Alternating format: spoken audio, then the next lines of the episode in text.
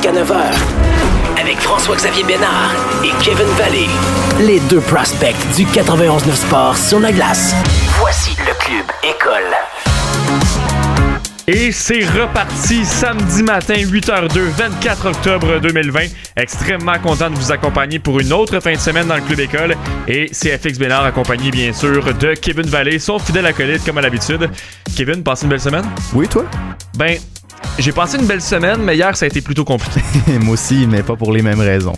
Moi, c'était attendu. Toi, c'était une erreur de parcours. Ouais, moi, c'était un imprévu. Et euh, j'ai maintenant peur. Je veux dire ça de même, là, c'est de la peur maintenant que j'ai. Euh, pas vis-à-vis les garages en général, mais vis-à-vis le changement de pneus. Parce que qu'est-ce qui est arrivé? C'est que j'ai profité de la journée de jeudi, une journée de congé comme ça, tranquille, pour aller changer mes pneus. Donc, les pneus d'hiver. Et euh, tout s'est bien passé. Je suis revenu chez moi. Euh, le garage était à Repentigny, chez, euh, près de chez mes parents. Puis après ça, je suis revenu chez moi à Montréal, puis tout ça. Et le lendemain matin, j'avais un rendez-vous pour me faire couper les cheveux. Je voulais tout faire dans la même semaine. Mhm. C'est le fun de se débarrasser un peu des, des tâches que tu veux faire comme, comme, comme ceux-là. Puis, euh, lorsque je suis arrivé à ma voiture pour aller chez, chez, chez la coiffeuse le lendemain matin, euh, je regarde le pneu côté passager en avant, côté conducteur, puis euh, le pneu complètement à terre. Ouais, puis il faut Flat, le dire, il faut le dire, c'est pas la première fois. On Non, va se rappeler, euh, je pense que c'était la deuxième semaine du Ouais. club école. FX, il dit euh, mon volant, il y a de la misère à tourner, je m'en vais du côté droit de son char, il y a plus d'air, dans son pneu. Je pense que c'est peut-être une piste. Mais imagine, le pneu est encore plus à terre que cette fois-là. Ouais, ben, ouais, euh, non, non, c'est assez exceptionnel. Ouais. Et euh, bon, donc j'ai appris comment changer un pneu. Ben oui. Ça Moi, s'est j'ai- bien passé. Moi, j'ai appris comment monter un meuble. Je suis maintenant, je maintenant prêt à être un père de famille. J'ai passé six heures à monter un meuble qui n'était pas un meuble Ikea, donc c'était pas mal plus compliqué. À, chaque planche, il y avait six vis. Hey, j'ai commencé à deux heures, j'ai fini à 8 heures. C'est pas moi qui ai fait le souper hier soir. Ça a été, ça a été toute une aventure, mais regarde, j'ai un beau meuble. Mais est-ce que tes colocs t'ont aidé, justement, à monter ce meuble-là? Ils m'ont aidé euh, à tenir des Parce que morceaux là, parce de que là, moi, en moi, temps, je vois Charles juste à côté de nous autres, Charles-Alexis Brisebois de Passion Ouais. Emmerdé qui va nous venir nous parler de la- du match numéro 3 dans quelques Ben instants. là, j'ai fait Charles, dis-moi que tu l'as aidé. J'y ai passé mes outils. Bon, ok, oui. Donc, on peut dire que j'ai fait 99% de la job. il, a fait, il a fait le plus gros du travail. Là. Quand t'avais besoin de quelqu'un pour tenir l'autre Ouais, côté, ça. j'étais là pour toi. C'est ça, même. effectivement. Hey, méchant bon chum, hein? Bon, tu Je pense que oui. Mais en terminant, juste mentionner que finalement, mon problème de pneu, c'était que la valve avait été mal mal vissée. Donc, euh, la, la valve d'une, pneu en question. Donc, maintenant, j'ai, je vais avoir la folle habitude de regarder chaque valve lorsque Mm. je vais faire un changement de pneu pour être certain Bonne que habitude. tout s'est bien passé. Bonne habitude, mais en même temps, c'est pas une habitude que tu devrais avoir en temps normal. mais bon, ça va être ma, ma- ma prochaine habitude au courant des, des prochaines années. Euh, pour l'émission de ce matin, euh, du samedi 24 octobre, dans le bloc numéro 2, on l'avait fait il y a quelques semaines, mais depuis ce temps-là, il y a eu des nouveaux joueurs dans la formation et tout ça. On va faire un- on va visualiser un alignement pour le Canadien en vue de la prochaine saison. Et par la suite également, Ouais. vas-y donc, euh, Kevin. Ben, juste mentionner parce que j'y ai pensé, mais euh, principalement dans ce bloc-là, moi, je- ce qui va m'intéresser, c'est de faire les vagues davantage numériques parce Ouais. qu'on a pas mal plus d'outils qu'à l'habitude. C'est vrai, totalement d'accord. Et là, on va avoir des bons droitiers à jouer sur l'avantage numérique. Ouais, exactement. Parce Il- que. t'as- plus d'armes, t'as plus de punch, puis moi, je pense que ça va aller avec. euh, ben, en fait, ça devrait aller avec des avantages numériques à quatre attaquants. Et dans le dernier bloc de l'émission, ça va être super intéressant. On va recevoir le coureur de demi-fond Thomas Fafard, qui est un des meilleurs espoirs de son âge au Québec dans, dans, dans sa catégorie de demi-fond, qui est le 1500 mètres, également le 5000 mètres. Donc, ce qu'on veut savoir, c'est la réalité de la pandémie également sur les coureurs. Je trouve que c'est un aspect qu'on n'a pas beaucoup traité présentement dans les médias. Donc, euh, on est très content de recevoir le jeune espoir de 21 ans, Thomas Fafard. Ça va être dans le dernier segment. Pour commencer, on a la chance, on l'a entendu il y a quelques instants, d'être accompagné en studio par Charles-Alexis Brisebois ce matin. Euh, comment vas-tu? Ça va très bien. Ça- J'ai j'ai pas eu de problème d'auto, j'ai pas eu de problème de meubles, donc j'ai passé un beau vendredi. Lui, il s'est fait, il s'est fait faire des tacos, puis euh, il était bien content. un Mais petit vu- vendredi de congé. Mais victoire quand même des Dodgers 6-2 contre les Rays hier soir. Euh, donc euh, les Dodgers qui prennent l'avance 2-1 en série. Qu'est-ce que tu as pensé en général de ce match-là? Après, on va rentrer en détail, là, mais de façon euh, générale, qu'est-ce qu'est-ce que tu as pensé? Ben, en général, clairement, il y a une conclusion à tirer, c'est que les Dodgers, c'était la seule formation euh, qui, qui s'est présentée hier soir. Les Rays Mm. de Tampa Bay, malheureusement, pour, euh, pour leurs partisans, de plus en plus nombreux au Québec, Ouais. euh, ça s'est pas passé. Charlie Morton a connu une, une, une sortie difficile. Ouais. C'est pas dans les habitudes de la maison, Charlie Morton, qui, euh, qui a d'habitude une, une belle saison, qui est bon en série, très bon dans les matchs numéro 7, est en train de se construire cette réputation-là. Euh, hier, lors du troisième match de la série, ça a été très, très, très difficile. Et comparé à un Walker Weller qui a été extraordinaire de l'autre côté. C'est sûr que dès le début du match, ça a fait la différence et on a vu que le momentum est parti très, très, très rapidement du côté de Los Angeles. Ouais, parce que Justin Turner, justement, qui a sorti la, balle euh, pour le premier circuit du match, et je pense que vraiment, ça a été déjà un point tournant dès le début de la rencontre en faveur des Dodgers, justement. Ouais, c'est ça. Quand tu frappes un circuit comme ça qui te donne du gaz, euh, euh, quand c'est le, le troisième frappeur de l'alignement, déjà c'est 1 à 0, ça complique euh, le travail. Puis c'est là qu'on voit aussi le, compte de l'expérience. Hein. Les Dodgers, c'est leur troisième série mondiale en 4 ans. On dirait qu'on les sent un petit peu plus posés. les Rays de Tampa Bay apprennent un peu plus sur le tas. On se fiait justement à Charlie Martin, qui était le seul joueur du côté de Tampa qui a déjà participé à la série mondiale. Ça n'a pas fonctionné, donc il va falloir vraiment l'épuiser dans des, dans des plus grandes ressources là, à Tampa. exactement. Hier, justement, Martin, ça a été très difficile. C'est pas nécessairement quelque chose à quoi on s'attendait. C'est-tu une anomalie? Est-ce qu'il faut, faut s'inquiéter de ce côté-là? Euh, pour, la, pour Charlie Martin, faut pas forcément s'inquiéter. On risque euh, de le revoir évidemment. Le, en théorie, il devrait lancer s'il y a un match numéro 7, mhm. mais dans les faits, s'il y a un match numéro 6 et que les, les Rays sont en danger euh, d'être éliminés, on devrait sortir Charlie Martin sur mhm. un plus court repos. Donc, non, je m'attends à ce que le, reste des lanceurs puissent essayer de compenser ce soir et demain. Ça va être des matchs très, très, très importants évidemment parce que si les Rays de Tampa Bay perdent ces deux matchs-là, ben, c'est terminé. Avant la série, j'écoutais un, un live passionnant de Passion MLB sur euh, Facebook. Et puis, vers la fin de, ce live-là, on demandait euh, qui va gagner le MVP de cette série-là. Et puis, si c'était les Rays, un nom qu'on a entendu, c'est Jim Choi. Puis, jusqu'à présent, il a été extrêmement important, défensivement, euh, principalement dans cette série-là. Hier, il a fait un, un, sauvetage vraiment en faisant la split. Ça a, mhm. été, ça a été assez impressionnant, mais je pense pas me tromper en disant que Jim Choi, en ce moment, est très important pour les Rays. Jim Choi est vraiment important. Puis ce qui est intéressant, c'est que c'est un des joueurs justement qui est utilisé par le système Platoon. Donc en fonction d'un gaucher, un droitier, ça peut être lui ou Yandy Diaz au premier but. Donc je joue pas forcément tous les matchs, mais il arrive vraiment à se rendre indispensable quand il est là euh, à la formule des Rays de Tampa Bay. On a vu la split euh, en première manche. en quatrième manche aussi, il y a eu un, relais qui est un petit peu plus croche. A sauté, a réussi à attraper le, coureur en plein vol. Donc des jeux qui sont importants, des jeux qui passent un petit peu sous le radar parce que c'est pas nécessairement les, les gros faits saillants. On le voit pas nécessairement sur la feuille de pointe mais quand on regarde le match, on réalise mhm. l'importance de ce gars-là. Et puis j'ai l'impression qu'on on le savait déjà bon défensivement, mais il est surprenant compte tenu du fait qu'il est, un petit peu plus dodu, donc on s'attend pas à ce qu'il soit euh, aussi athlétique. Mais il surprend les gens présentement. Et il démontre que c'est vraiment un joueur défensif ben très très très intéressant et offensivement il est aussi capable d'amener sa pierre à l'édifice, même s'il l'a pas fait hier. Je veux qu'on parle du joueur préféré présentement de Kevin, Randy Arozanera, qui a établi un record quand même des majeurs pour une recrue avec un 23e coup sûr. Il devance Derek Jeter. Et également, il égalise le record du plus grand nombre de circuits en série avec 8. Pas juste pour une recrue. Et pas juste pour, une recrue. Et, et, tu regardes, c'est quoi la liste des trois autres joueurs qui sont présentement égales avec lui parmi ce, record-là de 8 circuits? Tu retrouves Nelson Cruz, euh, Carlos Beltran et Barry Bonds. On s'entend que c'est tout un, toute une, liste de brochette. Une très belle brochette de joueurs, exactement. C'est vraiment exceptionnel ce qu'il est en train d'accomplir. Puis il avait connu deux matchs un petit peu plus difficiles en mhm. début de, de rideau. Randy euh, à Rosarena euh, avait frappé un coup sûr en deux matchs seulement. Ça lui avait permis justement d'égaler le record de Derek Jeter. Et là, bon, on, va se dire que c'est dans une cause perdante quand même, mais c'est un circuit qui a été important en ce sens où ça a donné du momentum. Euh, les, Rays, bon, ont su qu'ils étaient capables de frapper la, relève des Dodgers. Donc ça, peut être un, un petit brin d'espoir pour la formation de Tampa sur laquelle construire. Mais non, le jeune est absolument exceptionnel. Puis je me permettrais même de rajouter, il était à 48 buts euh, au, au, total depuis le début des séries. Donc un 5 vaut un but, un double vaut deux buts, etc. Jusqu'au circuit qui en vaut 4. Était à 48 buts. Et le record, c'était de David Freeze en 2011. Sa superbe série en, 2011. Il avait été exceptionnel pour Saint-Louis. En avait frappé 50. Et là, avec son circuit, ben, Randy Arozarena est rendu à 52. Donc détient ce record-là aussi. Euh, ce gars-là continue d'effacer des records dans les majeurs. Et ce qui est le plus impressionnant, les gars, c'est qu'il lui reste encore de 2 à 4 matchs pour améliorer toutes ses marques. Exact. Ben oui, c'est phénoménal. Puis justement, tu parles de 2 à 4 matchs, mais le match de ce soir, c'est à 20h08. Euh, tu t'attends à quoi pour euh, les lanceurs partants euh, de chaque côté? Euh, ça a déjà été annoncé du côté euh, des Rays de Tampa Bay. Ça va être Ryan Yarbrough, le jeune, jeune lanceur qu'on utilise parfois dans la rotation, parfois en relève. Donc j'ai hâte de voir s'il va être en mesure de lancer longtemps.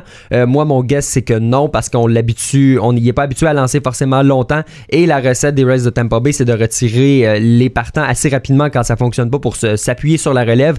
Donc je m'attends pas à le voir longtemps, mais je m'attends à le voir à, faire un travail efficace. Et ça va être Julio Urias qui va lancer du côté des Dodgers avec une très très très belle série de championnat, notamment lors du match numéro 7 contre les Braves, avait lancé les trois dernières manches, avait été parfait. Donc je m'attends à une belle confrontation. J'ai hâte de voir si Urias va pouvoir lancer longtemps aussi parce que l'enclos des Dodgers est un facteur. Moi, j'avais identifié clairement l'enclos des Rays pour leur donner un avantage et pour l'instant, les deux victoires, les gars, ça s'est passé lors des matchs de Clayton Kershaw et de Walker Weller. Donc, hmm. pendant le match où il y a eu un bullpen day, donc seulement l'enclos qui lançait, euh, les Rays ont gagné ce match-là contre les Dodgers. Est-ce que ça va être le cas? Encore une fois? Je le sais pas, mais une, victoire pour les Dodgers ce soir, ce serait énorme parce qu'après, on s'assure de retrouver Clayton Kershaw pour le match numéro 5 et Clayton Kershaw peut te faire remporter la série mondiale si son équipe gagne aujourd'hui. Hmm. Donc, je m'attends vraiment à un match qui, c'est cliché, mais pivot des deux côtés parce que les Rays veulent pas l'échapper et les Dodgers veulent vraiment se donner une avance pour pouvoir euh, écraser complètement les Rays de Tampa Bay. Comme je suis pas le plus grand amateur de baseball non plus, euh, pour les deux lanceurs partants, est-ce qu'il y a un avantage pour une certaine formation? Est-ce que les Rays sont avantagés avec leurs lanceurs partants pour le match de ce soir? Euh, vite comme ça, je te dirais en raison du momentum que Urias a pris pour les Dodgers euh, dans la série précédente, je vais y aller avec Urias. Mais le, jeune Yarbrough, moi, c'est un lanceur que j'aime beaucoup et très sous-estimé parce qu'on parle beaucoup du, trio de tête, le, gros monstre à trois têtes, si on veut, des Rays. Mais ça, c'est un jeune dont on n'en parle pas beaucoup. A fait un, boulot très, très, très honnête cette saison par le passé aussi. Donc, je veux donner l'avantage aux Dodgers sur celle-là euh, pour ce qui est des partants seulement, mais avec un, bémol. Il faut pas sous-estimer les Rays. Donc, on t'écoute cet après-midi aux alentours de 15h que tu nous réserves pour euh, l'émission de cette fin de semaine, euh, Charles? On parle évidemment beaucoup euh, de la série mondiale. On va mettre la table sur pour, pour, le reste de la série. On parle de ce qui s'est passé. on va aussi avoir un petit bloc sur les expos. Donc, il y a eu des informations qui sont sorties hmm. cette semaine là, par rapport à, la garde partagée des Rays. Donc, on met l'eau à la bouche à ce niveau-là. J'ai l'eau à la bouche. J'ai l'eau à la bouche. Donc, Charles-Alexis Brisebois de Passion MLB, merci beaucoup. On t'écoute pour ton émission dès 15h sur nos ondes. Et euh, on va te retrouver également un petit peu plus tard dans l'émission d'Anthony Marcotte pour revenir un peu plus en détail sur cette rencontre-là, la victoire des Dodgers hier 6 à 2. Maintenant, je veux qu'on parle, Kevin, euh, de quelques nouvelles côté hockey. Mm-hmm. Charles Ludon qui a été laissé de côté par son club de Lausanne hier. Au début, on n'était pas certain de savoir pourquoi. Finalement, ça a été confirmé par Anthony Marcotte, quand même, de nos ondes sur Twitter, que euh, bon, Charles Hudon a été exposé à la COVID-19, donc on n'a pas voulu prendre de chance de la part de Lausanne. Alors, il a été laissé de côté pour le match d'hier. Oui, parce qu'en tant que tel, Charles Ludon a vraiment un bon début de saison avec, euh, avec Lausanne. 4 points en deux matchs. Euh, le seul but qu'il a inscrit, c'était dans un filet désert, mais tout de même, dans le dernier, euh, il y a eu une passe sur le but gagnant. Vraiment, mais le problème avec Charles Ludon, je, je trouve, c'est que on a toujours su qu'il était capable de performer à un niveau inférieur, que ce soit à la Ligue américaine ou en Europe. Ça, ça n'a jamais été un doute. Donc pour moi, ça change pas mon opinion. Je suis très content pour lui parce que euh, c'est un c'est un gars qui n'a pas eu sa chance en Ligue nationale récemment. Et puis là, il a enfin la chance d'avoir du fun à jouer au hockey puis de, de, de, jouer de grosses minutes puis il va connaître il va jouer une saison au complet. Puis ça me fait penser un peu à David Dernay quand il a quitté la Ligue nationale puis qui est allé jouer dans la KHL il, disait écoute, moi je suis plus heureux en ce moment de jouer dans la KHL puis d'avoir de grosses minutes que d'être dans la Ligue nationale puis de pivoter entre le troisième et le quatrième trio. Donc Charles Dudon, très content pour lui, pour ce qui se passe en ce moment. Je sais pas si ça change quelque chose pour son avenir dans la Ligue nationale, mais regarde, profite des paysages en Suisse, profite euh, d'un bon temps de jeu et tout ça parce que tu le mérites. Ouais, puis si on oublie la Ligue nationale, je suis juste super content pour Charles Ludon. Ben oui, non, c'est ça, exact. Super, super content. Quatre points en deux matchs, ça va bien. Éventuellement, on verra qu'est-ce qui va se passer de ce côté-là. Mhm. Euh, mais bon, euh, Charles Ludon qui fait très bien depuis les débuts quand même en Suisse. Puis pour Keke qui va disputer son premier match quand même en, Finlande, on va surveiller ça de très près. Demain, on va peut-être y revenir s'il connaît éventuellement une bonne performance. Sur le deuxième trio de Ouais. Donc, euh, pas le premier, mais c'est pas surprenant en même temps parce que tu as un gars qui arrive après, euh, après quelques matchs. C'est, tu dois tu dois t'attendre à ce qu'ils prennent pas le poste de numéro un. Au, au final, c'est une question de respect aussi envers les joueurs. Mais je trouve ça formidable quand même que Keke aille prendre encore une ben fois un peu d'expérience en Finlande. Il profite de, la saison morte pour améliorer son jeu encore une fois. Euh, c'est une saison quand même cette année qui va être un peu plus courte, mhm. peut-être un petit peu plus demandante. je sais pas à quel point le, fait de jouer durant la saison morte comme ça, ça, ça plus tard dans l'année, ça va avoir une incidence aucune espèce d'idée, mais en ce moment, je veux juste me réjouir du fait qu'il joue au hockey parce qu'il a été longtemps sans jouer également mhm. avec la pause de la pandémie. Donc, extrêmement heureux pour Keke. En terminant, je veux parler d'un jeune espoir, euh, Connor Bedard. Je sais que pour plusieurs, ça veut absolument rien dire comme nom, parce que c'est un espoir qui va être éligible au repêchage. Euh, si je me trompe pas, 2023, c'est très loin. 15 ans. Ouais, Il est né en 2005. Mais il domine présentement en Suède? Hey, euh, en Suède, euh, junior 20. Donc, euh, il a été prêté de son équipe de son équipe la Ligue canadienne pour aller jouer en Europe et aller chercher un peu d'expérience. Puis, il a marqué son premier but. Et puis, ben moi, ce qui m'impressionne le plus, au-delà de ce but-là, puis il y a eu quelques séquences qui sont sorties sur les, les réseaux sociaux. Puis, j'en ai justement, j'en ai retweeté une sur mon compte Twitter, si vous si vous voulez aller voir, où Connor Bedard vraiment a l'air dans une classe à part. sincèrement, là, tu, tu le regarde aller, il y a eu il y a un petit il y a un petit revirement de l'adversaire et là il, il, va de quelques feintes pour se débarrasser de, de ses adversaires et vraiment prendre possession de la rondelle. Tu sais Connor Bedard c'est vraiment un joueur d'exception. Euh, c'est pas pour rien que c'est pas pour rien qu'il y a cet âge là et déjà cette reconnaissance là. Ça va être un joueur à surveiller dans les prochaines années. Puis en ce moment tu sais il fait 5 pieds 9 mais à 15 ans on s'entend qu'on grandit encore. Ben je serais même pas surpris qu'il frappe le 6 pieds dépendant de dépendant de sa famille. Mais Connor Bedard en ce moment j'adore voir ça. C'est le fun de suivre les espoirs en avance. Puis ça, c'est l'un de ceux comme Lafrenière, puis comme euh, il y en a eu dans les dernières années avec Matthews, puis des gars comme Rasmus Dahlin, que tu peux commencer à suivre dès maintenant. Ouais, et Connor Bedard, euh, écoutez bien ça, là, ça risque d'être probablement le premier choix de son année de repêchage de ben sa QV. Ben c'est évident. Euh, on en parle depuis depuis deux trois ans déjà, mais Connor Bedard il est vu quand même pour le mhm. premier choix de son repêchage, même si son repêchage est seulement en 2023. C'est un nom qu'il faut qu'il faut retenir. Connor Bedard, là, retenez ça parce que ça va être une étoile montante dans, dans, dans, dans le monde du hockey dans les mhm. prochaines années. Je suis pas mal évident, pas mal convaincu. Euh, dans la dernière semaine, il y a eu pas mal de nouvelles concernant le retour éventuel de la NBA. Même chose pour la LNH. Il y a eu des rumeurs. Pour, par contre, la NBA, euh, au début, j'avais vu comme quoi c'est un scénario qui serait, qui serait plausible pour le 18 janvier, mais ça a changé depuis. C'est maintenant rendu le 25 décembre, l'objectif euh, du commissaire. Et euh, lorsque je regarde ça, on n'a aucune nouvelle non plus pour les Raptors présentement. On ne sait pas où est-ce qu'on va disputer les matchs. Ça sera certainement pas au Canada parce que les frontières vont être... Non, exactement. Ni au Kentucky. C'était les premières rumeurs qui étaient envers le mhm. Kentucky plus tôt cette semaine. Mais non, et ça ne sera pas au Canada non plus à cause des frontières. Donc, on ne sait toujours pas ce qu'il y en est pour les Raptors, sauf qu'on sait par contre qu'on veut débuter la saison environ le 22 décembre. Euh, en fait, on, dans le temps de Noël. Ouais, dans le temps de Noël, dans le temps des fêtes. Mhm. Et euh, bon, la saison pourrait inclure un total de 72 matchs par équipe. Mhm. Euh, pour Et ça, ça pourrait rester, il faut le mentionner. le calendrier de 72 matchs, c'est quelque chose que la NBA va évaluer pour faire dans, dans les prochaines années. Cette année, la motivation, c'est qu'on veut vraiment avoir fini avant les Jeux olympiques au mois de juillet. Donc, c'est pour ça qu'on fait ça. pour l'instant, c'est sûr qu'il y a encore beaucoup de questions, mais euh, entre les rumeurs qui parlaient du 18 janvier, puis vraiment hier, il y a eu une rencontre entre les, gouverneurs de la NBA, et c'est de là qu'on oh, ressorti tous ces points-là dont on parle. Donc, c'est assez sérieux. C'est sûr que le 22 décembre, tu te dis, mon Dieu, c'est dans huit semaines, et la Ligue avait dit qu'elle allait donner huit semaines d'avis aux joueurs avant que ça commence. Donc, il y a un certain doute qui s'installe dans ma tête de ce côté-là, mais je suis content de voir que la NBA veut vraiment commencer dès que possible parce que ben, c'est important, puis on attendra pas de vaccin. On se base vraiment sur le fait que euh, tu as plusieurs propriétaires qui ont euh, euh, investi pour des, des compagnies de tests rapides. Donc, c'est sur ça qu'on se base. L'autre question, tu l'as dit, c'est les Raptors. On veut pas jouer au En raison du fait que c'est l'État dans lequel Breonna Taylor a été assassinée par des policiers. Il n'y a pas eu justice. On, on la demande encore. Donc, c'est la raison pour laquelle ça se passe. Mais pour l'instant, à l'heure où on se parle, on ne peut pas jouer au Canada. Ça peut changer en cours de saison. On peut décider finalement, bon, let's go, on retourne à Toronto. Mais pour l'instant, ça marche pas. Et la création d'une autre ville également veut être évitée pour la prochaine saison. ça, je peux comprendre. Écoute, c'est une longue, ça va être une saison qui va être assez longue et qui va être disputée sur une plus longue période de temps que les séries éliminatoires. Mhm. Et je sais que durant les séries également, ça n'a pas fait l'unanimité, justement, les bulles. Euh, pour certains joueurs, ça a été extrêmement difficile. c'est Paul George qui vient en tête le premier. Euh, ouais. Puis, tu sais, euh, les Clippers en général, il y a plusieurs personnes qui disaient que ça leur tentait pas d'être là. Puis, je pense que a apparu avec une coupe d'équipe comme ça. Donc on, va éviter la création d'une bulle. Par contre, une rumeur qui en ce moment, c'est que la NBA pourrait faire un peu comme la, MLB et puis faire des, séries. Donc, disons, euh, disons un club, les, Raptors ont des matchs contre les Lakers et les Clippers.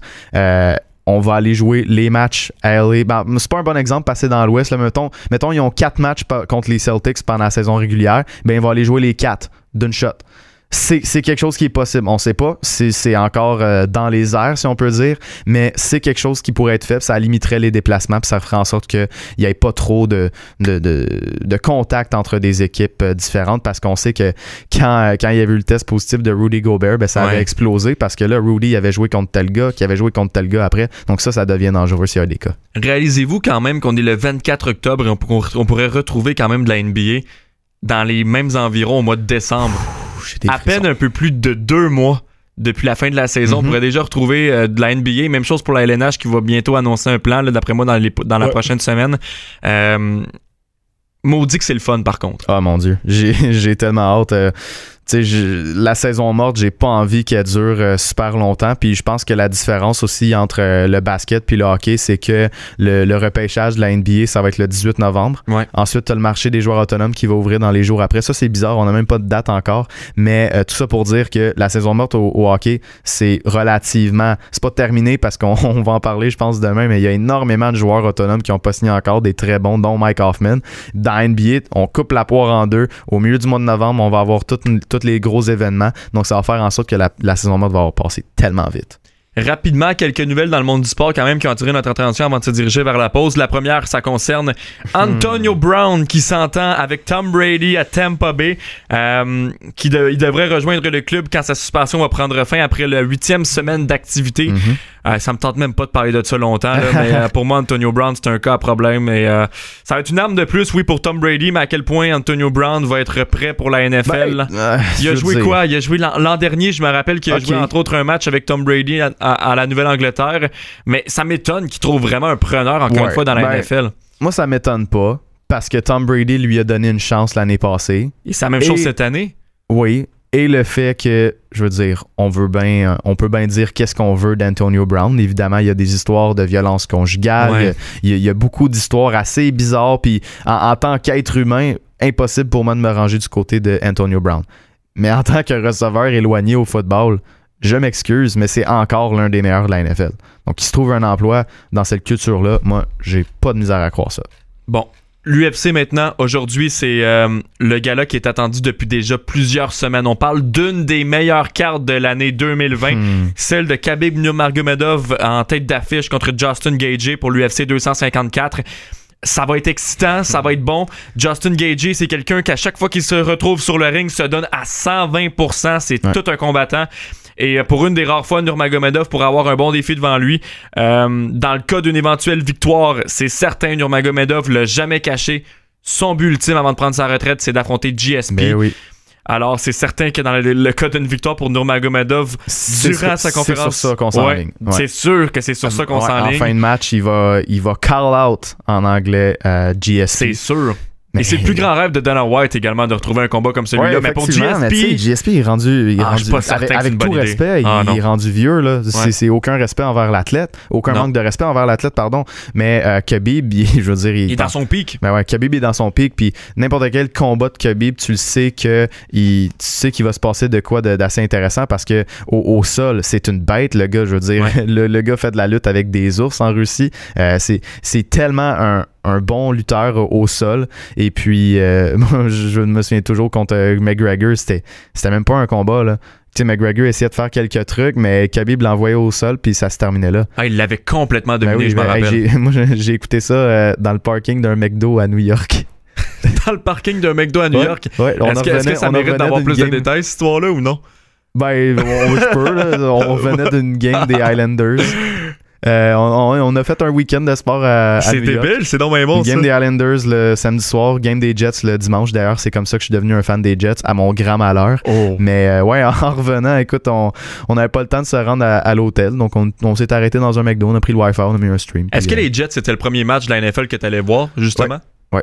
Puis c'est pour ça. Euh, est-ce que tu as aimé l'expérience de la NFL? Moi, moi ah, sincèrement, j'ai pas encore eu la chance d'y aller, mais moi, c'est sur ma, ma, ma, liste à faire au courant des prochaines années. Là. Écoute, moi, je suis allé deux fois.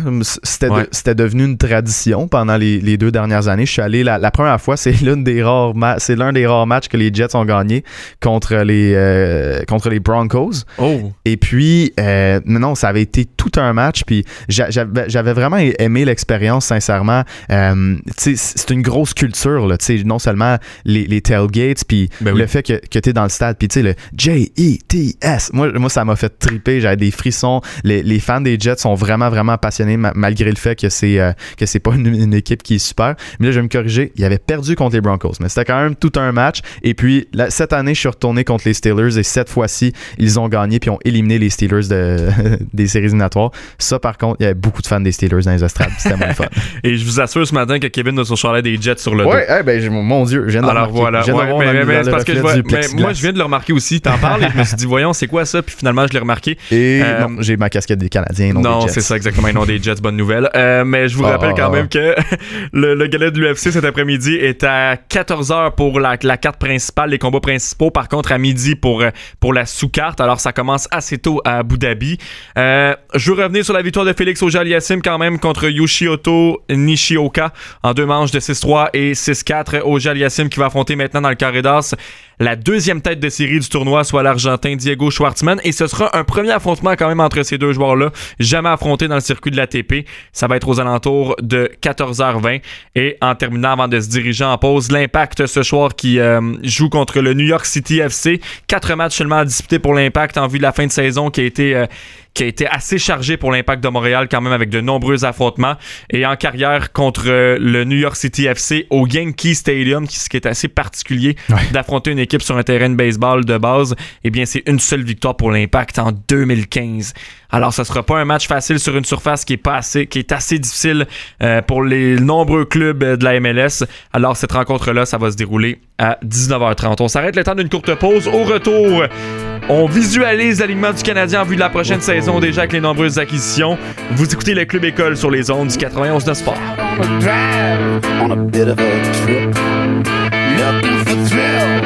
to get me some kicks. Now, all you ladies, I shoot from the hip. I was born with a stiff, stiff upper lip. Lock it down!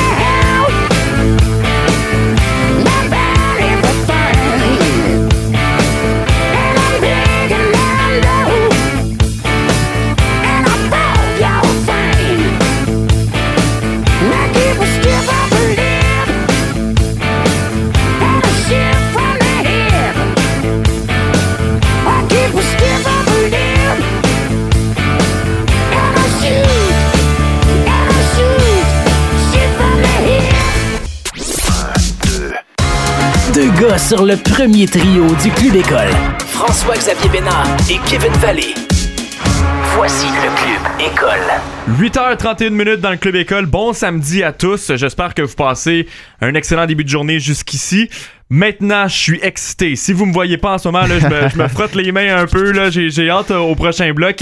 Il faut le euh, dire, textez-nous parce que ça va, euh, ben, en fait, ça, ça va être un sujet assez intéressant. Ouais, ça va être bon on parle de l'alignement du Canadien, puis moi, je vais me concentrer beaucoup sur euh, l'avantage numérique parce que c'est quelque chose que je trouve particulièrement intéressant. Mais bref, euh, vous, pouvez vous pouvez interagir avec nous, nous texter, et puis euh, on, va vous répondre, on va vous parler parce que c'est assez intéressant de vous entendre aussi là-dessus. Ouais, et on l'a vu quand même cette semaine. Là, il y a eu sur Twitter, entre autres, il y a beaucoup de gens cette semaine. La mhm. mode est repartie de donner son alignement en vue de la prochaine saison du Canadien. Avec les nombreuses acquisitions, c'est déjà reparti. Et pourtant, on est le 24 octobre. Mais euh, je trouvais l'exercice assez intéressant. C'est pour ça que Kevin et moi, on se penche là-dessus ce matin. Je veux commencer avec, euh, premièrement, euh, l'alignement en attaque. On, enlève les unités spéciales pour le moment. On va y revenir un peu plus tard. Pour le premier trio du Canadien, Kevin, vas-y, garde-toi. Bon, moi, mon premier trio, c'est Jonathan Drouin, Nick Suzuki, et Josh Anderson. Bon, on a le même premier trio. Et voilà. Euh, l'explication, c'est que je veux donner de l'espace à Nick Suzuki et Jonathan Drouin pour manœuvrer. Et qui de mieux pour le faire que Josh Anderson qui peut plaquer, qui peut bouger autour de lui. Puis aussi, ce qui est intéressant avec Josh Anderson, tu le regarderas jouer, il coupe tout le temps vers le filet. Et Jonathan Drouin et Nick Suzuki sont en masse capables de le trouver, puis d'aller le chercher en, euh, quand, il s'approche du filet. C'est là vraiment qui est dangereux, Josh Anderson. C'est là qu'il fait son pain et son beurre. Donc, je veux voir ce trio-là. Par contre, j'écarte pas l'opportunité d'avoir un trio 100% offensif dynamique avec Tyler Toffoli. Ouais, j'aime ça aussi Tyler Toffoli. Par contre, ce que j'aime de la part de Josh Anderson, c'est qu'il amène un aspect physique que les deux autres n'amènent pas. C'est ça au sein de ce trio-là. Et c'est surtout le fait qu'il complète tout le monde. Je veux dire, Nick Suzuki au centre, qui est un excellent fabricant de jeu, excellente vision. Jonathan Drouin à l'aile gauche, qui est pour lui, euh, ben, tu sais, je veux dire, c'est quasiment le gars avec le plus de talent parmi ce mhm. trio-là, même si Suzuki en a énormément, parce que Jonathan Drouin, ce qu'il fait avec ses mains, c'est impressionnant. Euh, il, veut, il peut compléter tous les jeux de Suzuki. Et tu as besoin d'un joueur également qui va s'impliquer devant le filet, qui va aller chercher mhm. les, les, rondelles dans le fond du territoire. Puis Josh Anderson remplit cette fonction-là à merveille. Alors moi, pour moi, c'est mon premier trio en mhm. vue de l'an prochain pour le deuxième par la suite. Là, déjà là, on a c'est pas plus compliqué, mais déjà là, il y, a quand même quelques, quelques joueurs qui peuvent changer. Mhm. En début de saison, même si Keke joue présentement en Finlande, je pense que pour le début de saison, on va quand même voir Dano au centre du deuxième Aussi. trio, à mon avis. Puis, ben, en fait, on, là, au début, début de la on- saison. oui, mais je t'arrête tout de suite. À mon avis, il n'y a pas de premier, deuxième, Moi non troisième plus, trio. c'est vrai. Là, là, moi, ce que je te raison. nomme aujourd'hui, c'est mes trois trios. Ouais. J'ai pas de premier, deuxième, troisième. Les trois trios à 5 contre 5 devraient avoir le même nombre de, le, le- le- le même temps de jeu euh, essentiellement à 5 contre 5. Et puis, ça va sûrement dépendre euh, match par match, c'est qui qui performe. Mais je suis d'accord avec toi euh, là-dessus. Mais pour le, deuxième trio que je vais, Qu'on va nommer. non, Ben qu'on oui, va ben nommer, exactement bien dit. J'y vais avec Dano au centre de et à gauche j'y vais avec Thomas Tatar. Oui. Tatar, Dano et à droite j'y vais avec euh, Gallagher. Ben, moi aussi. Un trio qui a fonctionné l'an dernier. Aussi. Ton Euh, premier trio l'an dernier, pour moi, il, demeure le même cette année. Euh, c'est un trio qui est équilibré. Dano qui fait un Mhm. excellent travail défensivement. Gallagher qui, qui joue très bien. Puis Tatar qui a connu sa meilleure saison l'an dernier quasiment avec le Canadien. Donc euh, voilà pour ce. Ouais. Par contre, je vais amener une nuance. Parce que j'ai j'ai beaucoup hésité pour le deuxième et troisième trio. Je t'explique pourquoi. Je veux donner du talent à Jesperi Kotkaniemi. Moi aussi, mais Et le- à droite, Tyler Toffoli, c'est parfait. Par contre, à gauche, je sais pas à quel point c'est le meilleur fit de mettre Arthur, Arturi Lekonen avec KK. Donc moi, la question que je me pose, c'est est-ce que tu y vas pour un trio 100% défensif puis bon à la rondelle avec Lekonen, Dano, Gallagher? C'est une option pour moi. Euh, je sais pas à quel point Dano veut être sur un trio qui sera pas axé sur l'offensive. Je sais pas à quel point Gallagher pourra avoir du succès sur, euh, euh, sur ce trio-là. Mais c'est quand même une question que je me pose à, à ce niveau-là. Tatar, Dano, Gallagher, ça a fonctionné dans le passé. C'est une excellente ligne pour, euh, pour euh, contrer les meilleurs trios adverses. Ça, on peut pas le, on peut pas le, le nier. Mais euh, c'est quand même une question que je me pose euh, de ce côté-là à cause des, à cause des ailiers gauches qui sont disponibles pour le Canadien. c'est tellement une bonne, euh, une bonne idée que tu as eue là quand même. Là. Moi, moi j'aime beaucoup cette théorie-là. Mhm. Cette théorie-là d'axer un trio un petit peu plus défensif pour le troisième trio. Un trio que tu vas insérer contre les meilleurs, les meilleurs trios adverses. Euh, Dano va faire un excellent travail comme il le fait à, à chaque année présentement. Ça va être la même chose également pour Gallagher. Et la Conan qui veut, veut pas, c'est un joueur extrêmement sous-estimé avec le Ah Canadien parce qu'il fait un excellent travail défensivement, mais Ben là, ouais. offensivement, je sais que c'est pas le joueur qui produit le plus et c'est pour cette raison-là qu'il est sous-estimé. Mhm. Mais si tu regardes ce que ce joueur-là peut apporter défensivement, c'est important. Puis oui, oui, effectivement. Puis dans le sens que aussi tu as raison que euh, Lekonen, ça serait un peu un, un élément, pas neutre, mais un élément qui va faire en sorte que KK et Toffoli vont avoir moins de charges défensives. Euh, Lekonen va être pas mal, euh, va être pas mal meilleur de ce côté-là. Donc il peut aller, euh, il peut aller amener un aspect défensif qui manquerait à ce trio-là si on mettait Thomas Tatar avec eux. Mais Mais, bon, ouais. le débat se fait. Je pense que ça va être, ça va être euh, essayé pendant la saison, assurément. Et puis, ce qui, ce qui est le fun là-dedans, c'est quand on, on jase de nos alignements, mais tout peut arriver. Ben Puis, oui. il n'y a pas une combinaison que j'aime pas. tu sais. Mais non. Je pourrais te mettre Gallagher avec Kotkaniemi, je pourrais te mettre Drouin avec Kotkaniemi. Hey, Drouin puis Kotkaniemi, ça a, ça a beaucoup de potentiel, que tu le veuilles ou non. Donc, ça, c'est extrêmement intéressant. Euh, pour le troisième trio, même si j'ai dit que j'hésitais, euh, KK, Lekonen, Toffoli, pour moi, c'est euh, c'est le trio avec lequel je vais y aller. Et pour le quatrième trio du Canadien, tu, tu vois quoi présentement? Je pense qu'on voit peut-être pas Moi- mal la même affaire, mais euh, Moi, avec le quatrième, moi, je, je pense que je vais même pas te nommer de le quatrième trio pour le Canadien. Pourquoi? parce que ça a le temps de changer en masse d'ici Ça a le temps de changer, puis moi, je pense pas que Joel Armia commence la saison à Montréal. Bon. Donc, tu sais, si tu me demandes en ce moment, ben, c'est Byron, Evans, Armia. Exact. Si tu prends les joueurs présentement dans l'alignement, ça risque d'être ça, mais comme tu dis, toi, t'as l'impression qu'Armia Ouais, pourrait être échangé avant le début de la Parce que, saison. regarde, Armia, c'est pas un joueur de quatrième trio. Ça l'est pas. On peut pas se mentir. Puis c'est un gars de deuxième, troisième, à mon avis, qui peut même remplacer sur le premier. Donc j'ai de la- misère à avoir un trio offensif, un, trois- un, quatrième trio offensif avec Armia et Byron. C'est des gars qui sont plus dans leur chaise. Et j'ai l'impression personnellement que Bergevin va bouger à ce niveau-là. Euh, Est-ce qu'il va le faire? Je le sais pas. C'est plus un, un souhait de mon côté. Mais euh, moi, c'est con, mais je préférerais aller chercher des gars qui sont plus fit pour une, pour une quatrième ligne que d'avoir un gars offensif comme Joel Armia à droite de, de Jake Evans ou quelque chose comme ça. Mais j'aimerais voir Paling dans l'alignement. J'aimerais même voir, j'aimerais même qu'on essaye Lucas Vegdemo, qui a eu du Ouais. succès quand même dans le passé. J'ai bien aimé ça. Euh, Byron, on verra. Charludon est en, est en Suisse.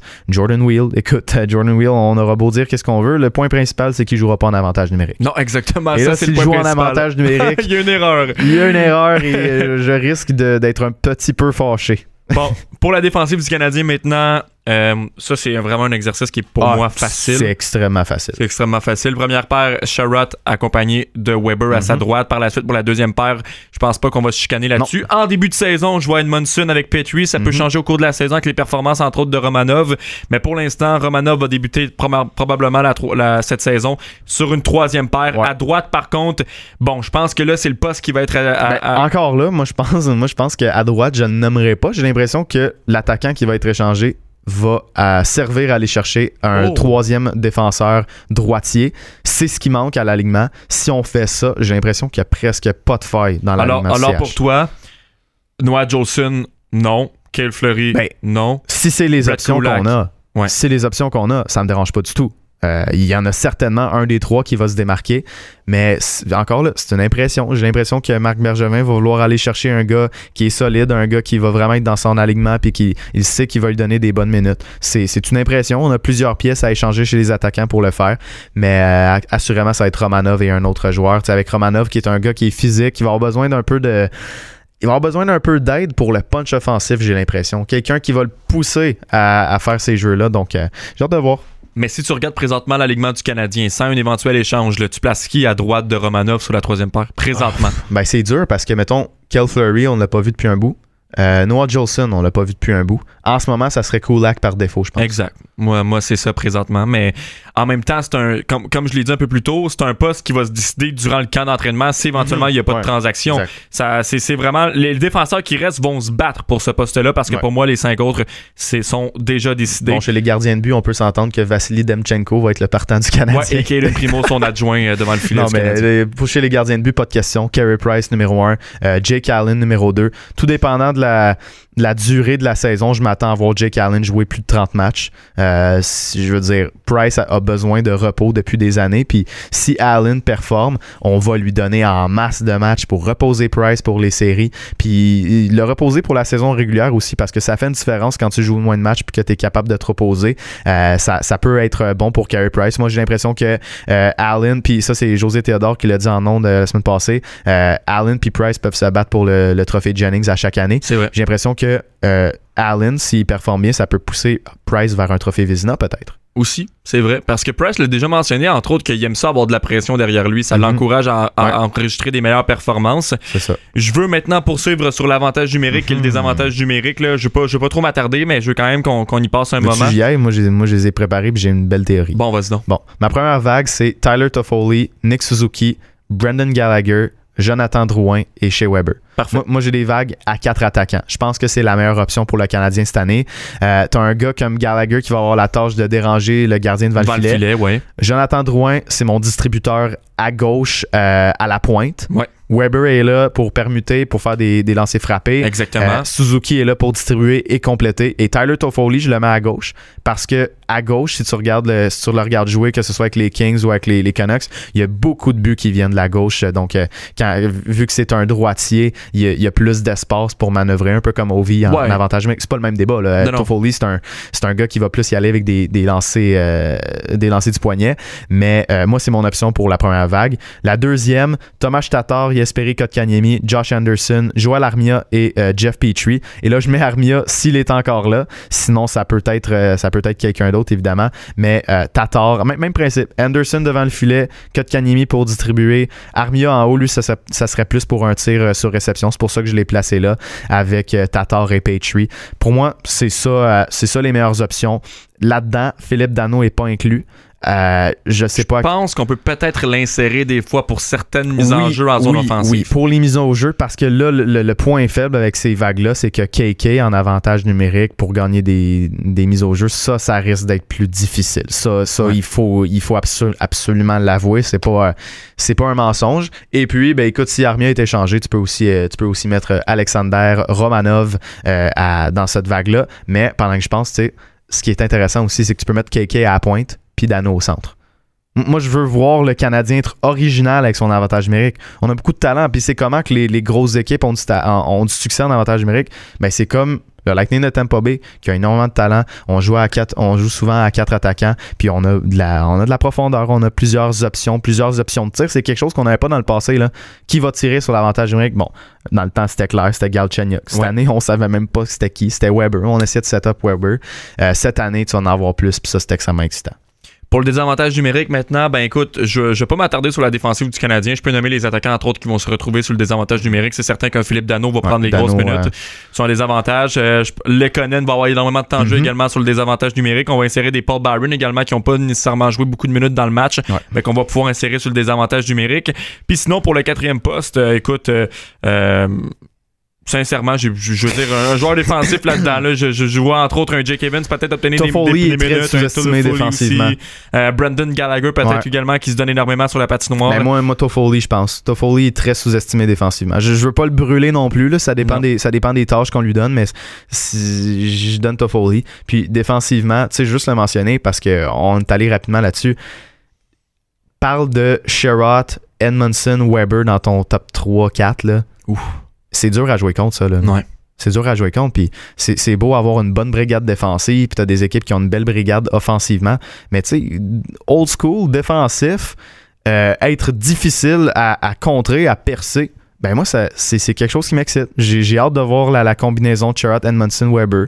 Peut-être pas la meilleure pour relancer l'attaque, mais euh, ça, reste intéressant à mes yeux. Vraiment, là, je pense que c'est une force qui va être sous-estimée chez le Canadien. Ouais, et défensivement, quatrième et cinquième défenseurs qui vont être bien meilleurs que ceux de l'an dernier. Mm-hmm. Euh, je sais pas qui tu vas insérer comme sixième défenseur à la, droite de Romanov, mais ça mm-hmm. risque d'être super intéressant aussi. Mm. Alors, euh, je ne suis qu'optimiste en vue de la prochaine saison pour euh, le Canadien. Euh, alors voilà, c'est sûr qu'on va avoir la chance peut-être de, refaire éventuellement une intervention comme ça en ondes pour revenir éventuellement plus tard dans, dans, la saison morte. Mm-hmm. Peut-être euh, deux, trois semaines avant la saison. S'il y a des changements. S'il y a des changements aussi, entre autres, euh, on trouve preneur pour euh, Yoel Armia, qui est, selon toi, sur le marché des, des, échanges de Marc Bergevin. Alors, ce sera bien sûr à confirmer. Nous, on s'arrête le temps d'une courte pause. Au retour, pour le dernier bloc du Club École, on reçoit le coureur de demi-fond Thomas Fafard, qui présentement euh, s'entraîne avec l'Université Laval à Québec pour, pour les, les courses qui vont peut-être s'en venir éventuellement. On le sait pas présentement. C'est extrêmement difficile avec la COVID. A picture graced the grime on the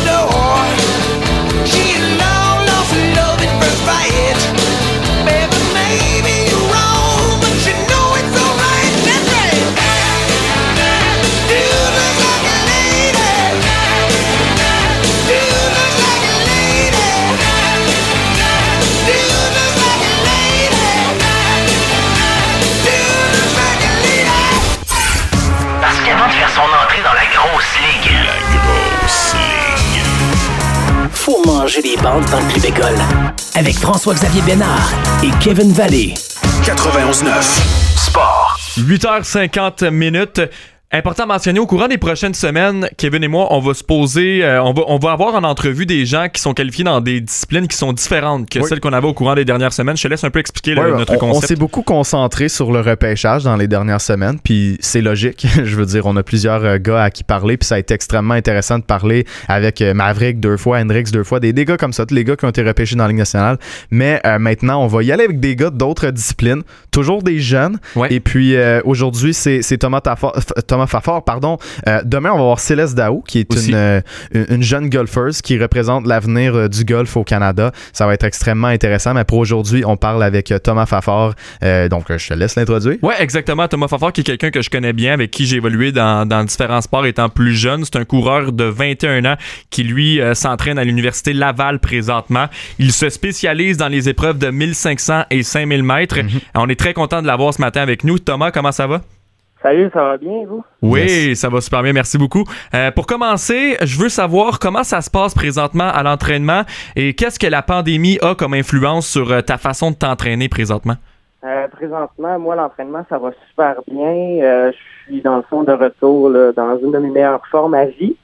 Par contre, avec la pandémie, c'est sûr que c'est compliqué de prévoir les, les, futures compétitions ou même les mhm. entraînements. Présentement, on est on est dans le fond obligé de s'entraîner à juste deux par deux. Donc ça change un petit peu la dynamique de groupe puis euh, l'entrain qu'on a d'habitude avec le, le pack d'entraînement justement qu'on a ici à Québec. Mais euh, pour l'instant, je réussis à m'en sortir quand même assez bien. Puis j'ai vraiment hâte que les compétitions ils reprennent, euh, que tout retombe, euh, se retombe. Ouais, ben justement, ouais, justement, Thomas, tu parles de, ces compétitions-là. J'imagine que ça doit, ça doit être difficile pour un athlète. Puis je pense que c'est quelque chose qui est sous-estimé dans, dans, la bataille contre la pandémie. C'est que euh, l'adrénaline que tu as d'une compétition, c'est pas la même durant un entraînement. Donc oui, tu dis que tu es dans, dans ta meilleure forme à vie, mais ça doit être extrêmement difficile de ce côté-là. Ouais, exact. En compétition, justement, on va chercher une petite coche là, en haut qu'on réussit à atteindre avec l'adrénaline, justement. Mm-hmm. Les autres euh, les autres compétiteurs, on se pousse toujours un petit peu plus haut. Je veux savoir, euh, en temps normal, ça ressemble à quoi l'horaire d'un coureur quand même sur sept jours? Là? Tu t'entraînes combien de fois semaine avec les compétitions, puis tu sais à quoi ça peut ressembler? Euh, en temps normal, je dirais que c'est un bon six fois semaine au niveau de la course à pied. Puis on ajoute à ça deux à trois séances de musculation ou de séances de yoga récupération par semaine. Donc c'est quand même assez chargé. Puis euh, ça demande quand même beaucoup de temps, beaucoup de sacrifices, là, s'investir à 100% dans ce sport-là. Bon, avant de continuer sur euh, le reste, parce qu'on a quand même d'autres questions, je, veux peut-être mettre les gens en contexte en te demandant c'est quoi tes objectifs, toi, à long terme? Tu es un jeune athlète de 21 ans, tu es en ce moment à l'Université Laval. Je veux savoir, c'est quoi tes objectifs pour l'avenir? Euh, mes objectifs pour l'avenir, c'est sûr qu'il y, y, a plusieurs objectifs. L'objectif majeur, c'est sûr que c'est toujours les, Jeux olympiques. Par contre, vraiment réaliste. Puis 2021, c'est pas vraiment le réaliste pour moi actuellement, donc ça va plus s'enligner vers 2024. Par contre, d'ici là, il y a plusieurs compétitions possibles, dont les championnats du monde, des Jeux panaméricains ou même euh, des compétitions qui sont vraiment haut niveau là, euh, en Europe. Ah, c'est vraiment intéressant pour moi de participer. Mhm. Mais tu vois, fait que je trouve ça intéressant. On, on met en contexte, on dit c'est pas, je veux dire, le, gars, le gars va aller aux Jeux Olympiques, euh, c'est ça son objectif. Je trouve ça super cool de, le mentionner et tout parce que c'est pas, euh, c'est une discipline qui est moins connue, mais ça demeure que les objectifs puis l'honneur qui vient avec ça, puis l'honneur qu'il y a d'être bon dans ce sport-là, c'est pas rien du tout là. Mais non, exactement. c'est ça, exact, ouais. Puis, euh, tu sais, c'est pas seulement les Jeux olympiques. Là, on peut très bien faire avoir une très belle, très belle carrière là, en athlétisme sans nécessairement aux Jeux olympiques. Et comment tu es en mesure de compétitionner, entre autres? Comment, comment ça fonctionne, le, côté financement de tout ça? Euh, je dirais que le côté financement, c'est assez difficile. Euh, c'est sûr qu'il y a plusieurs compétitions qui se trouvent ailleurs euh, que du Canada, donc en Europe ou aux États-Unis. Donc, c'est sûr que ça prend toujours des billets mhm. d'avion, des chambres d'hôtel, location potentiellement de véhicules, parce qu'on se trouve pas toujours nécessairement proche de du lieu de compétition. Donc, c'est sûr que c'est vraiment difficile. J'essaye, euh, dans le fond, du mieux que je peux avec euh, les petits commanditaires que j'ai, dont Porte Fenêtre GT qui m'aide euh, beaucoup dans, mon cheminement d'athlète. Puis, ça ressemble à ça. On a des subventions par les fédérations, mais même encore là, c'est difficile à, à joindre les deux bouts. Euh, je vais pas le cacher, euh, on, se connaît quand même depuis un bon moment, Thomas. On a quand même évolué dans les mêmes équipes de hockey ou de soccer qu'on était plus jeunes. Et je me rappelle très bien qu'à l'époque, euh, tu étais, le joueur dans l'équipe qui avait plus d'endurance, même que je comprenais pas comment ça se faisait. Comment tu faisais pour avoir autant d'endurance et tout ça sur le terrain, surtout au soccer. Je veux savoir, est-ce que ces sports-là, même si c'est des sports d'équipe, ça t'a apporté quelque chose dans ta carrière présentement en athlétisme? Est-ce que ça a eu un impact positif? Oui, clairement, là, c'est sûr que tous les sports que j'ai pratiqués quand j'étais jeune, ça a contribué à mon développement là, à long terme là, au niveau de l'athlétisme, c'est sûr. Là, le, soccer, justement, c'est un petit peu plus des stop and go, mais ça a quand même euh, euh, entraîné là, sans nécessairement focuser sur la course quand j'étais jeune. Donc c'est sûr que ça a vraiment contribué là, à mon développement. En terminant, je veux savoir, euh, je sais qu'habituellement on pense pas trop à ça. Je sais qu'en tant qu'athlète, on, se concentre uniquement sur la compétition. Est-ce que quand même, tu as, une après-carrière à laquelle tu réfléchis? Est-ce que des, je sais que tu vas commencer entre autres un bac en intervention sportive prochainement. Euh, y a-tu une après-carrière qui t'intéresse en particulier? Euh, c'est sûr que pour moi, le niveau euh, académique, ça n'a pas toujours été super facile. Donc, c'est sûr que mes après-carrières vont plus s'enligner vers euh, un emploi un petit peu plus manuel. Mhm. Par contre, là, je mets pas une croix sur euh, aller à l'école justement pour participer à des compétitions universitaires qui amènent beaucoup de visibilité puis euh, qui ont un très bon calibre. Donc, ça devrait ressembler plus à ça. Qu'est-ce qu'on te souhaite dans les prochains mois, Thomas? retour aux compétitions. On va souhaiter que ça serait côté pandémie pour ça, mais je te le souhaite fortement, Thomas, pour vrai. Merci beaucoup à vous pour le temps aujourd'hui. Merci beaucoup, Thomas Fafard. Bonne fin de journée. bye. Alors voilà Thomas Fafard, coureur de demi-fond qui se spécialise entre autres en 1500 hmm. et en 5000 mètres. Très intéressant pour vrai. vraiment, là, c'est un gars qui, comme je l'ai dit, c'est un gars qui veut aller aux Jeux olympiques. C'est pas rien. Là, c'est, les, athlètes olympiques, je trouve qu'ils ont tellement pas assez de, reconnaissance. Ben, c'est des disciplines qui sont méconnues un peu également ben du public. Ben oui. Puis c'est parce qu'évidemment, c'est aux 4 ans, puis sinon, il n'y a pas vraiment de compétitions qui sont, euh, qui sont diffusées ou quoi que ce soit. Mais c'est important de donner une voix à, ces gens-là, puis je pense qu'on va le faire beaucoup dans, dans les prochaines semaines. C'est intéressant de savoir leur réalité à eux, puis comment ça marche dans d'autres sports un peu plus méconnus. En terminant, Kevin, à quoi peut-on s'attendre pour l'émission de demain matin? Bon, ben écoute, euh, Céleste Dao, premièrement, euh, je l'ai mentionné au début de l'entrevue avec Thomas Fafard. Euh, fait intéressant, on a gradué du secondaire ensemble en 2018 à l'école secondaire du Chêne Bleu. Et puis moi, tu sais J'étais sur les bancs d'école, j'étais dans un cours de mathématiques et elle, pour vous donner une idée, était à l'Omnium des États-Unis. ça vous donne une idée. Elle a 19 ans en ce moment. Elle est extrêmement, extrêmement talentueuse. Euh, c'est, c'est la relève en ce moment du, du golf au, Canada, au Québec, chez les femmes. Elle a un petit frère aussi, euh, Malik Dao, qui est, euh, qui est lui aussi extrêmement talentueux. Il a, il a, présentement le titre provincial au Québec à l'âge de seulement 16 ans. Donc, c'est une famille très intéressante. je lui ai parlé cette semaine, puis je pense que ça va être très, très très, intéressant cette entrevue-là, sincèrement. Vous allez en apprendre beaucoup sur euh, le milieu du golf en ce moment. Elle, elle étudie en Géorgie pour l'instant, mais ça va être très intéressant pour vrai. Alors, on vous souhaite une très bonne journée, très bon samedi de sport. Il y a énormément d'actions et Anthony Marcotte s'en vient dans du sport le week-end. Bon samedi à tous et bonne journée. Salut.